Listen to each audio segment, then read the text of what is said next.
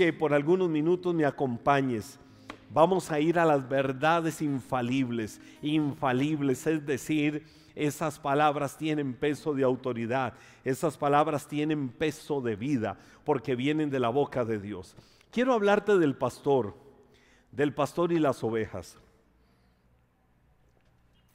Y cuando hablamos del pastor y de las ovejas, no precisamente estamos hablando de Henry Zúñiga como pastor o cualquiera de nosotros los pastores humanos, pero sí se usa a la figura del pastor. Y quiero que lo veas en esta noche y lo tomes conmigo y lo podamos aprender. La figura del pastor y de las ovejas es una de las más ricas en cuanto a cómo nos ve el Señor a cada uno de nosotros, pero también por otro lado, cómo debemos de nosotros vernos a nosotros mismos, el deber de vernos a nosotros mismos desde la perspectiva de Dios. Y quiero que esta palabra la tomes, la internalices y pueda ministrar tu vida. Hay ejemplos bíblicos del pastor y las ovejas. Uh, toda la Biblia está llena, prácticamente toda la Biblia.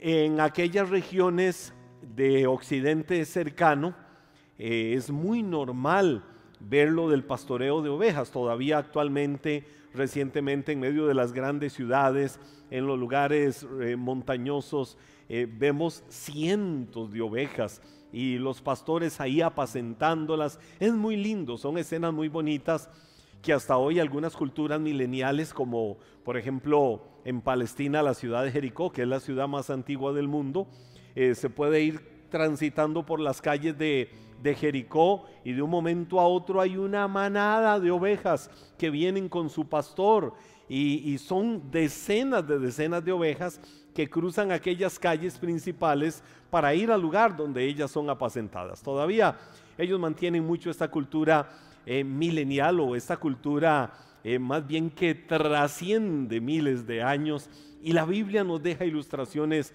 muy lindas. Pero si vemos algunos ejemplos de la figura del pastor y la oveja, por ejemplo en el libro de Hechos, en el capítulo 20, verso 28, eh, voy a ponerte tres ejemplos eh, dentro de muchos que nos habla de esto. Ahí dice, Hechos 20, 28. Entonces cuídense a sí mismos y cuiden al pueblo de Dios.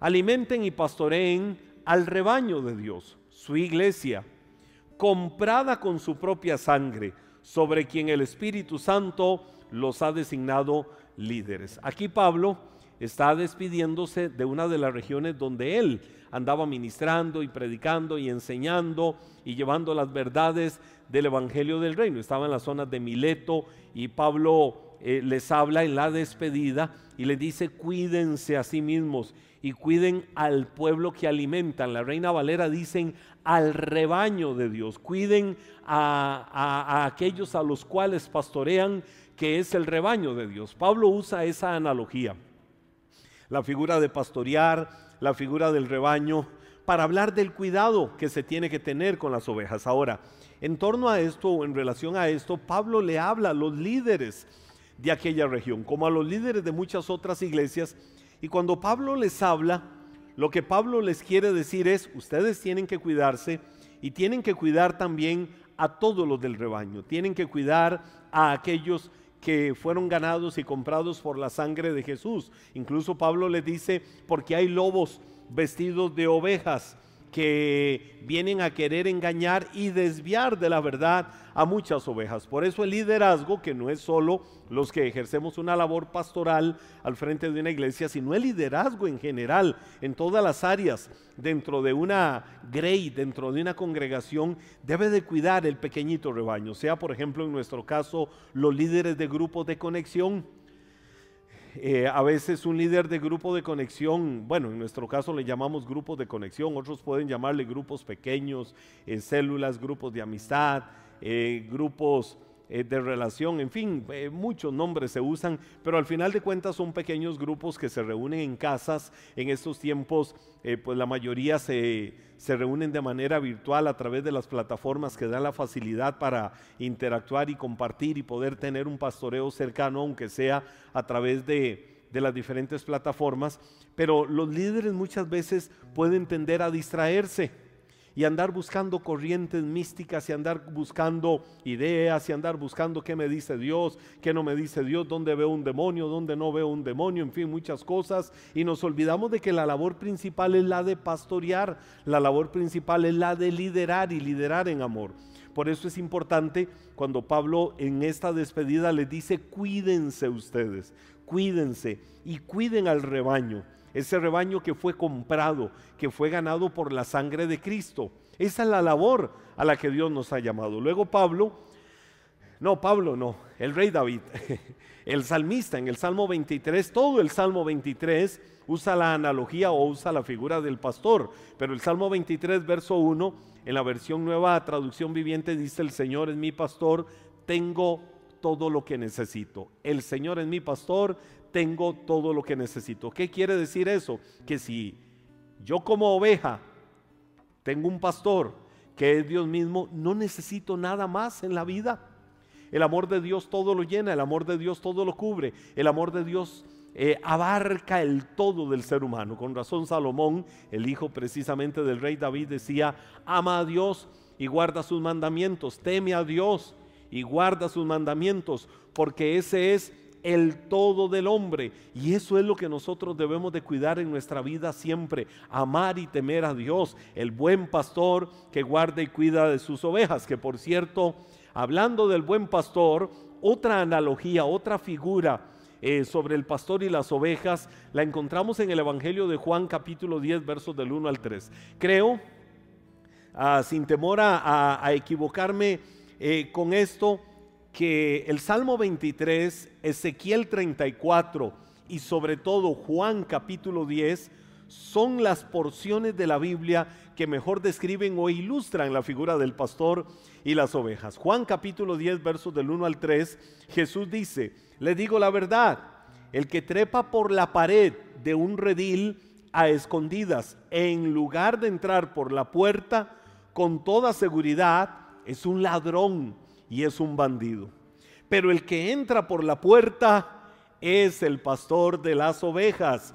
El portero le abre la puerta y las ovejas reconocen la voz del pastor. Mire qué lindo como Jesús lo dice. El portero abre la puerta para que entre el pastor y las ovejas reconocen la voz del pastor y se le acercan, claro, escuchan la voz, le reconocen y con toda confianza se pueden acercar. Dice la Biblia, Él llama a cada una de sus ovejas por su nombre y las lleva fuera del redil, a apacentarlas, a alimentarlas. Pero es el pastor, las ovejas escuchan su voz, las ovejas le conocen. Ahora, ¿qué características más peculiares, más particulares tienen las ovejas de verdad?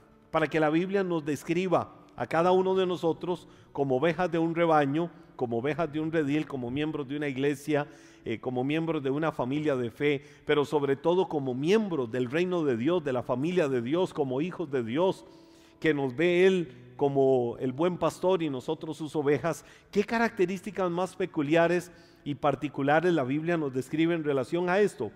Ah, y quiero hablarte eh, por unos breves momentos de características de las ovejas. Miren qué lindo esto.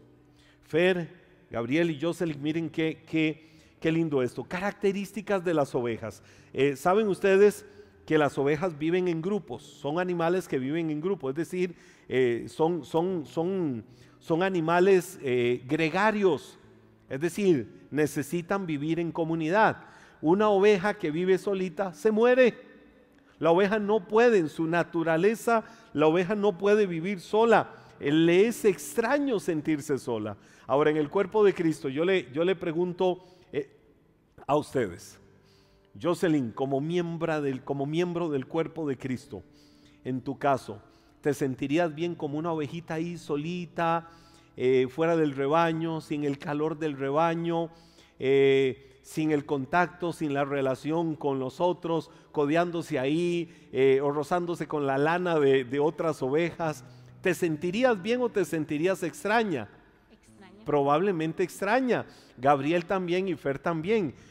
Por eso la Biblia nos describe a nosotros de una, de una manera muy particular como miembros de un cuerpo, donde nos necesitamos los unos a los otros. Así son las ovejas. Para una oveja eh, la soledad es extraña, no se ve bien y no logra vivir ahí. Ahora, las ovejas también normalmente permanecen en grupos eh, para guardarse, para cubrirse de los depredadores. Eh, yo he visto en las regiones de Palestina cientos de ovejas donde van juntas y uno dice, ¿cómo van corriendo todas? ¿Cómo van tan lanudas, tan gorditas, tan hermosas como son las ovejas y no y no se van golpeando unas a otras, van ahí como rozándose, pero van todas hacia un rumbo. Y ver por allá una ovejita que va sola, corriendo y corriendo, intentando alcanzar a las demás, porque su naturaleza le dice que no tiene que estar sola. Ahora, eso en la oveja natural es exactamente lo mismo en la oveja espiritual. Eso es lo que sucede. Ahora, las ovejas son dulces, no son antisociales. Son, oiga, las ovejas son unos animales dulces, son especiales, son lindas en esto. No son antisociales, que por cierto, si la Biblia nos describe a nosotros como ovejas, es porque esas características también deben de ser encontradas en nosotros. Un hijo de Dios no puede ser antisocial, un hijo de Dios tiene que relacionarse, nos necesitamos los unos a los otros. Ah, pastor, es que yo no soy así, a mí no me gusta mucho la relación con las demás personas. Está bien, está bien.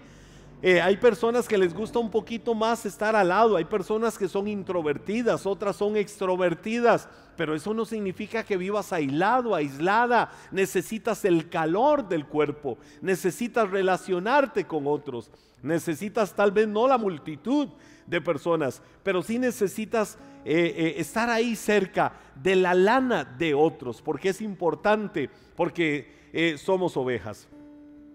Las ovejas en sus características son sensibles, son emocionalmente un poquillo complejas y ellas expresan las emociones en forma visible. Oigan esto, son emocionalmente complejas. Se parecerán a las ovejas del rebaño. son complejas, es decir, eh, eh, a veces cuesta entenderlas, a veces cuesta eh, ver en qué momento emocional están y expresan las emociones de forma visible. Eh, muchas veces uno lo ve en personas que no son ovejitas maduras y ahí las ve uno que un día andan felices, otro día andan tristes, un día andan alegres, otro día andan enojados, un día son fieles, otro día son rebeldes. Eh, pero la oveja, eh, no, no, voy a, voy a obviar algo, la oveja no es rebelde. La oveja como tal en su naturaleza no es rebelde. La oveja en su naturaleza a veces se aparta y se aísla, pero no es por rebeldía. Más bien la oveja está deseando estar integrada otra vez. Porque de hecho las mismas ovejas sienten miedo cuando se les acerca un extraño o cuando se les separa del grupo. Eh, han, comprobado cómo su corazón late más rápido, o sea, les da una taquicardia. La, frecuencia cardíaca de las ovejas empieza a subir mucho eh, cuando viene un extraño. De hecho, la analogía, la figura que pone Jesús, dice que eh, el, que es ladrón y entra al redil no entra por la puerta, por la puerta entra el pastor y las ovejas cuando le oyen reconocen su voz y van directamente a donde está el pastor eh, a buscarle. Lo que yo les decía hace un momento, a las ovejas les encanta el contacto físico, miren qué lindo, les encanta el contacto físico y a las ovejas les encanta que las acaricien. Eso es parte de esa naturaleza de la oveja. Ay, las ovejas comen y comen y comen y comen. Les encanta comer. a las ovejas les encanta comer. Ahora, eh, llevémoslo al cuerpo de Cristo. Alguno dice, uy, sí, qué rico, a mí me encanta comer. No, pero estamos hablando de alimento espiritual. Eh, como oveja del rebaño del Señor, tienes que comer y comer y comer y comer y comer todos los días de los manjares celestiales que Dios quiere darte permanentemente. Saben que las ovejas tienen una excelente memoria. Y si nos compara la Biblia con ovejas, entonces tenemos muy buena memoria. Creamos eso. Las ovejas tienen muy buena memoria. Ellas pueden distinguir al menos a 50 individuos diferentes, cosas científicamente mostradas. Las ovejas pueden distinguir a 50 individuos que son diferentes. Y de hecho las ovejas recuerdan acontecimientos eh, por más de dos años. la capacidad que tienen de revivir eh, les hace muchas veces o de recordar, la capacidad que ellas tienen de recordar les hace muchas veces a revivir situaciones traumáticas durante mucho tiempo. ¿Por qué? Porque la oveja en su naturaleza recuerda mucho durante por lo menos dos años. Y si le viene un recuerdo traumático, entonces aquello se aviva muchísimo más en ella. Ah, las ovejas son ingenuas. Eh, hasta un lobo vestido de piel de oveja las engaña. Por eso lo que leíamos de Hechos 20, donde, donde dice, cuidémonos. Eh, eh, Pablo le hablaba a, los creyentes y les decía, cuiden el rebaño, cuiden a las ovejas, porque hay lobos vestidos de ovejas. Y las ovejas son a veces tan ingenuas que aparece lobo. Wow, yo pienso en esto y digo, Señor, ¿cuántos lobos no hay dentro del mismo cuerpo de Cristo? Lobos vestidos de ovejas que andan engañando a las ovejas y vienen con adulaciones y vienen con lisonjería y vienen con palabras, eh, mire que este el Señor me dice, el Señor me revela y el ministerio suyo y la unción sobre usted y si no le están dando alimento, yo le voy a dar alimento y va a crecer, etcétera, etcétera, etcétera, etcétera. Hay lobos vestidos de ovejas, porque la naturaleza de la oveja dice la Biblia que es muchas veces ingenua. Pero en medio de todo, yo veo el amor de Dios por sus ovejas. Y aquí quiero entrar en algo más práctico ya de la vida del creyente. El amor del Señor por sus ovejas. El amor del Señor le lleva a sanar a la oveja perniquebrada, a la oveja que está quebrada, a la oveja que está enferma. El amor de Dios se mueve en favor de ella. En el libro del profeta Ezequiel, en el capítulo 34, verso 16, nos cuenta la Biblia este relato. De, eh, prácticamente todo el capítulo habla de las ovejas, pero este versículo en particular dice, buscaré a mis perdidas y las traeré sanas y salvas de regreso a casa. Vendaré a las heridas y fortaleceré a las débiles. Mire qué lindo. Wow, ese es el amor de Dios. Ese es el amor de Dios. ¿Qué hace Dios con una oveja? ¿Qué hace Dios contigo? La Biblia dice, buscaré a la perdida, a aquella que tal vez se extravió, a aquella que tal vez está alejada del redil.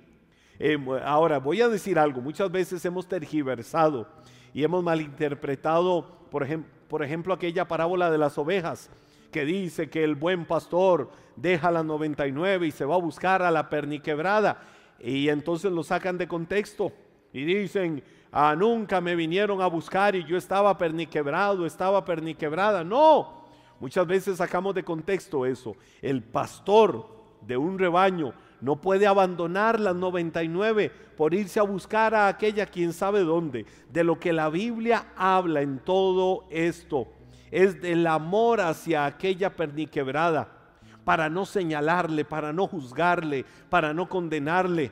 Y más bien el pastor donde ve a la perniquebrada, eh, por un momento va, la levanta, la toma, la abraza, la incorpora, porque tiene que ir, levantarla, la incorpora y la lleva a donde están las otras 99. Y la Biblia dice en el libro del profeta Ezequiel en el capítulo 34 que eso hace Dios. Dios busca a la oveja perdida, que el Señor la trae sana y la trae salva. ¿Saben a dónde? Dice la Biblia de regreso a casa. Y probablemente ha sido herida porque un lobo vino y quiso comérsela, porque algún animal salvaje o hasta un animal silvestre quiso hacerle eh, daño a aquella oveja. Bueno, la Biblia dice, vendaré sus heridas y si está débil, la voy a fortalecer. Es decir, le vamos a dar el alimento, le vamos a dar el cuidado y el sustento. Precisamente en el plano espiritual, eso es lo que tenemos que hacer nosotros. A mí esto me lleva a aquello que Pablo le dice a los Gálatas, y escucha esto, Pablo a los de la iglesia de Galacia, le dice, hermanos, hermanos, si alguno es sorprendido en una falta, ustedes que son espirituales, restáurenlo, háganlo con espíritu de mansedumbre. Y dice, considerándose a sí mismos. Cuando dice háganlo con espíritu de mansedumbre, eh, hay, hay tantas cosas lindas en ese pasaje. Pero el principio es, si ves a alguien débil, si ves a alguien caído, si ves a alguien abatido, si ves una oveja que ha sido golpeada, si ves una oveja que ha sido herida, la Biblia dice, no dice que entres en empatía con la oveja para juzgar y señalar y condenar y, y decir palabras de juicio sobre aquel o aquella o aquellos o aquellas que quizás le hayan hecho daño o no le hayan hecho daño a aquella oveja. No, lo que la Biblia dice es que ve dónde está y le restauras. La palabra restaurar en, el griego es la palabra catartizo y esa palabra catartizo significa hueso dislocado.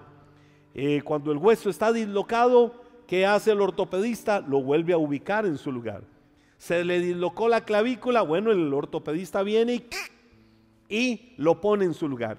La Biblia dice que eso hay que hacer con la ovejita, con el creyente, con un hijo de Dios que vemos que está mal, que por una debilidad, que por alguna situación está caído. La Biblia dice, restáuralo, levántalo. Pero cuando la Biblia dice que lo levantes, dice, hazlo con espíritu de mansedumbre. No llegues a decirle, aquí vengo a levantarte sin vergüenza, hijo de la rebelión. Eso te pasa por rebelde. Eso te pasa por no hacer la voluntad de Dios. No, la Biblia dice hazlo con mansedumbre. La mansedumbre es muéstrale cuánto Dios le ama. Muéstrale que Dios no le rechaza. Muéstrale que el amor de Dios no se ha cortado sobre su vida. Muéstrale que no se ha terminado de cumplir el propósito de Dios en su vida. Y anímale en fe. Anímale, impúlsale para que esa persona vuelva a ser ubicada en su lugar. ¿Cuál es su lugar? Dentro del redil. Ahora, si usamos la palabra restaurar, recuerda ese huesito dislocado, ubícalo otra vez en su lugar, porque es tan valioso y tan valiosa como todo el resto del cuerpo para un buen funcionamiento. Esa es la actitud que debemos de tener. Y a mí Ezequiel 34 me revela cómo el amor de Dios hace eso. Muchas veces nos hemos sentado en la silla de juez para dictar sentencia y juicios sobre otras personas. ¿Quién eres tú, hombre, que juzgas y condenas a otros? Por cuanto juzgas y condenas a otros, peor condenación acarrea sobre tu vida. ¿Qué está diciendo ese pastor? Romanos capítulo 2, verso 1. Solo estoy repitiendo lo que dice un versículo de la Biblia. Es decir, nunca estemos en una silla de, de juicio para dictarle sentencia y sobre todo sentencia eterna a otras personas. Porque la sangre de Cristo no fue en vano. La sangre de Cristo fue vertida y derramada en aquella cruz por amor a la humanidad. Y cuando hay un creyente, un hijo de Dios, un lavado por la sangre de Cristo, un perdonado y redimido por el amor de Cristo manifestado en la cruz del Calvario, pero ha tenido un tropiezo, tenemos que levantarlo. Eso hace el amor de Dios. ¿Sabes qué hace también el Señor? En el mismo libro de Ezequiel capítulo 34, versos 17 al 19, la Biblia nos habla de cómo el Señor guarda las ovejas de las cabras. Oigan, hay cabras, hay cabras eh, yo no sé si ustedes se han enfrentado, han visto cabras. Recuerdo, recuerdo hace unos meses, andábamos allá por la zona del volcán Irazú con mi familia y hay un lugar donde venden leche de cabra. Y sobre la carretera, a un lado de la vía, eh, hay un señor ahí que siempre tiene, tiene como un lugar donde tiene cabras. Entonces llegamos el otro día y vimos una y había una cabrita bebé entonces dice mi esposa, ¡ay, qué lindo! ¿Cómo me gustaría, oigan esto, cómo me gustaría llevarme esa cabra a mi casa? Se vuelve el dueño y le dice, ay señora, usted no sabe lo que está pidiendo. Usted no sabe en lo que se está metiendo si quiere tener una en su casa. Y entonces mi esposa le dijo, pero ¿por qué? Ya él le explica cómo las... ¡Ay! Eh, eh, eh, eso fue algo mío cómo las cabras son destructivas, cómo las cabras eh, muchas veces tienden a hacer daño, cómo las cabras eh, hacen lo que no tienen que hacer. Y yo me voy a la Biblia y me encuentro en los versos 17 al 19 de Ezequiel 34 lo que el Señor dice. En cuanto a ti, rebaño mío, le está hablando a las ovejas, esto dice el Señor, soberano a su pueblo, juzgaré entre un animal del rebaño y otro, y separaré a las ovejas de las cabras. Oiga como dice la Biblia. Y sigue diciendo, aquí viene una serie de preguntas. ¿No les basta quedarse con los mejores pastizales? ¿También tienen que pisotear lo que queda? No les basta con beber el agua cristalina, ahí les está hablando a las cabras. También tienen que enturbiar con las patas el resto del agua. Oiga lo dañinas que son estas cabras. Ahora, no pensemos en todos los beneficios y todo lo, bueno que hacen las cabras. Pensemos en algo de su naturaleza.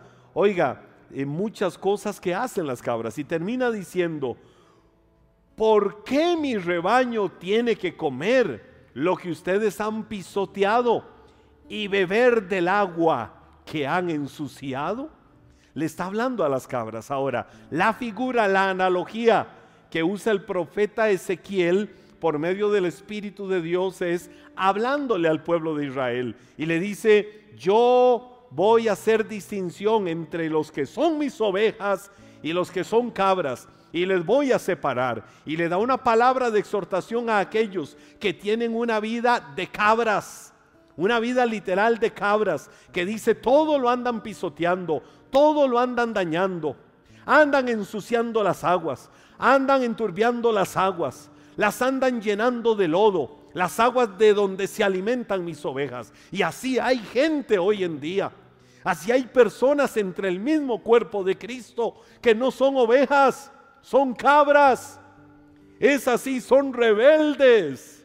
Y esa rebeldía la usan para engañar a otros. Pero aquí es donde dice el Señor, yo tengo cuidado de mis ovejas y yo las voy a proteger y yo las voy a guardar. Hoy puedes tener la seguridad y la certeza de que la mano guardadora, la mano poderosa del Señor está sobre tu vida para protegerte de toda influencia de una cabra que quiera venir a ensuciar los ríos de vida que el Señor ha preparado para bendecirte cada día y que, quieren muchas veces desviarte de la voluntad de Dios, pero el Señor va a guardar tu vida y el Señor te va a proteger de toda cabra rebelde. Eso hace amor de Dios. ¿Saben qué hace Dios? Estoy hablando de cómo Dios muestra su amor por las ovejas. Vemos cómo el Señor en ese amor por las ovejas va y busca la quebrada, va y busca la enferma, como el Señor en su amor por las ovejas las guarda de las cabras rebeldes, pero también como el Señor, como buen pastor, da la vida por las ovejas.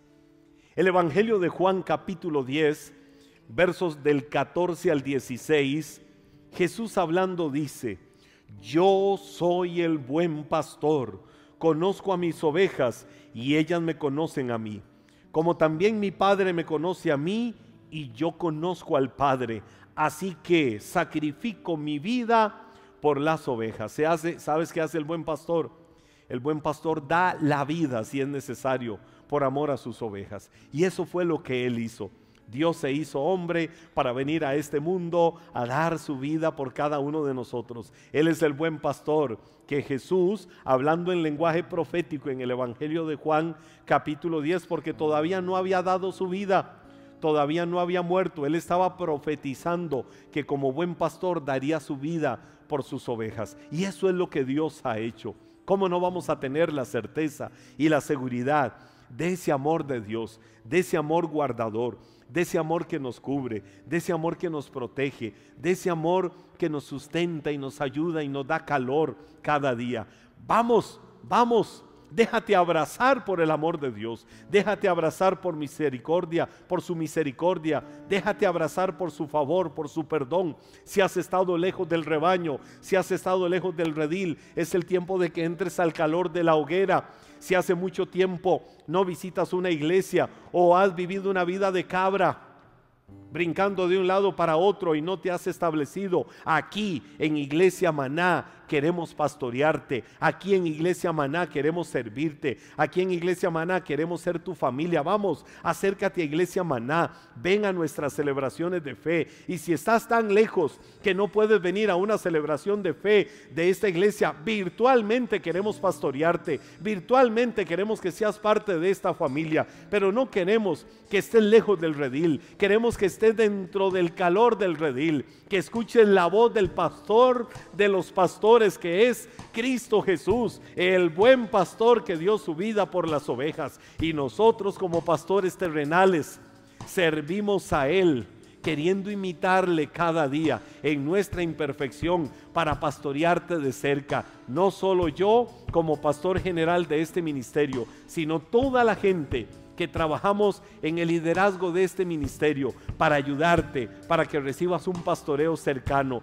No te apartes, no te alejes, no te salgas hacia el frío, acércate y deja que Dios en su amor ministre y guarde tu vida siempre. Puedes decirle conmigo, Señor, aquí estoy en tus manos para que tú me guardes, para que tú me cubras, para que tú me protejas. Hoy sé, Señor, que tú eres el buen pastor que ha dado su vida por mí. Señor, hoy yo sé que tú me guardas, que tú me cubres, que tú me proteges, que tú me bendices en todo tiempo.